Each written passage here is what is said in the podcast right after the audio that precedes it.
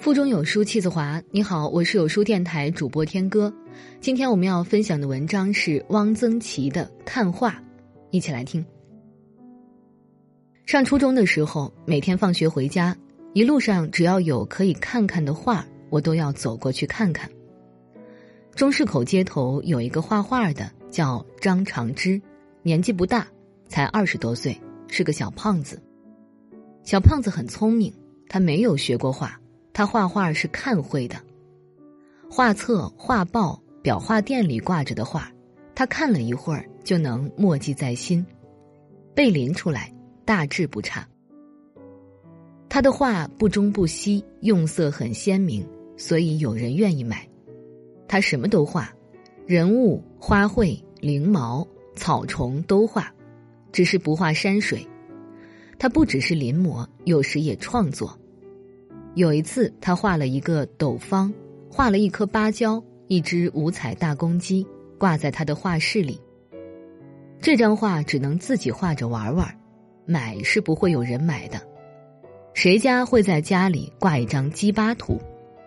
他擅长的画体叫做断简残篇，一条旧碑帖的拓片，半张烧糊一角的宋版书的残页，一个裂了缝的扇面。一方端桃斋的印谱，七拼八凑构成一个画面。画法近似影拓，但是影拓一般不画这种破破烂烂的东西，他画的很逼真，乍看像是剪贴在纸上的。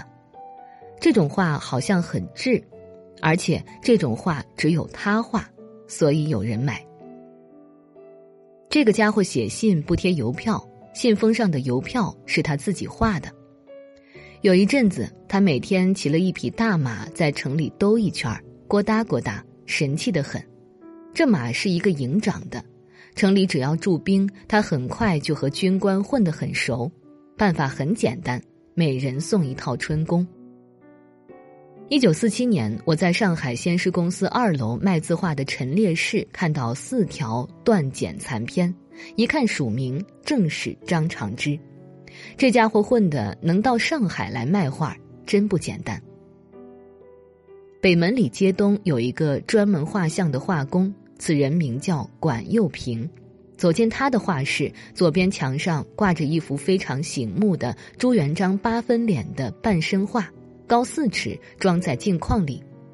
朱洪武紫糖色脸，额头、颧骨、下巴都很突出，这种面相叫做五岳朝天。双眼熠熠，威风内敛，很像一个开国之君。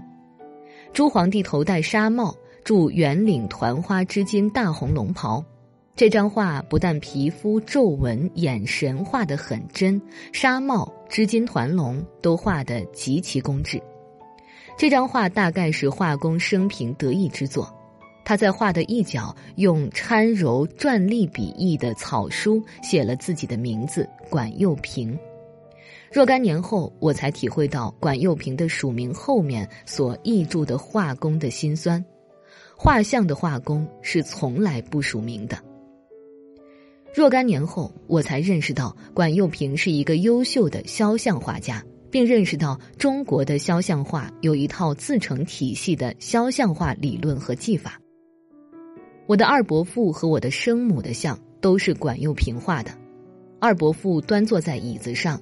穿着却是明朝的服装，头戴方巾，身着湖蓝色的斜领道袍，这可能是尊重二伯父的意志。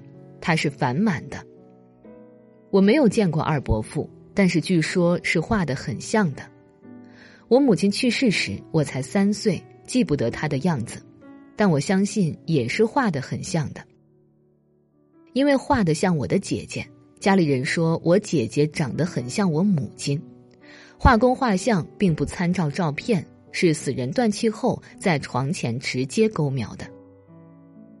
然后还得起一个初稿，初稿只画颜面，画在熟宣纸上，上面蒙了一张单宣，剪出一个椭圆形的洞，像主的面型从椭圆形的洞里露出，要请亲人家属来审查提意见，胖了瘦了，颧骨太高，眉毛离得远了。管佑平按照这些意见修改之后，再请亲属看过，如无意见即可定稿，然后再画衣服。画像是要讲价的，讲的不是工钱，而是用多少朱砂、多少石绿贴多少金箔。为了给我的二伯母画像，管幼平又到我家里和我的父亲谈了几次，所以我知道这些手续。管用平的生意是很好的，因为他画人很像，全县第一。这是一个谦恭谨慎的人，说话小声，走路低头。出北门有一家卖画的，因为要下一个坡，而且这家的门总是关着，我没有进去看过。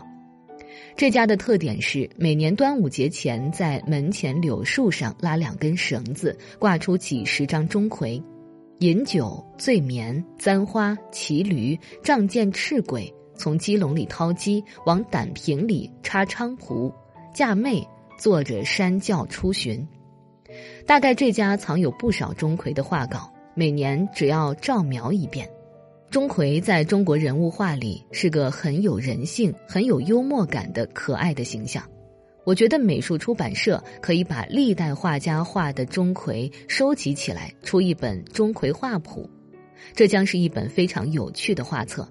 这不仅有美术意义，对了解中国文化也是很有意义的。新巷口有一家画匠店，这是画画的作坊，所生产的主要是家神菩萨。家神菩萨是几个本不相干的家族的混合集体，最上一层是南海观音和善财龙女，当中是关云长和关平周仓，下面是财神。他们画画是流水作业，开脸的是一个人，画衣纹的是另一个人，最后加彩贴金的又是一个人。开脸的是老画匠，做下手活的是小徒弟。画匠店七八个人同时做活，却听不到声音。原来学画匠的大都是哑巴。这不是什么艺术作品，但是也还值得看看。他们画得很熟练，不会有败笔。有些画法也使我得到启发，比如他们画衣纹是先用淡墨勾线，然后在必要的地方用较深的墨加几道，这样具有立体感，不是平面的。我在画匠店里常常能站着看一个小时。这家画匠店还画玻璃油画，在玻璃的反面用油漆画福禄寿或老寿星，这种画是反过来画的，作画程序和正面画完全不同。比如画脸是先画眉眼五官，后涂肉色；衣服先画图案，后涂底子。这种玻璃油画是做插屏用的。我们县里有几家裱画店，我每一家都要走进去看看，但所裱的画很少好的，人家有古一点的好画都送到苏州去裱，本地裱工不行。只有一次在北市口的裱画店里看到一幅王陶敏写的八尺长的对子，给我留下深刻的印象。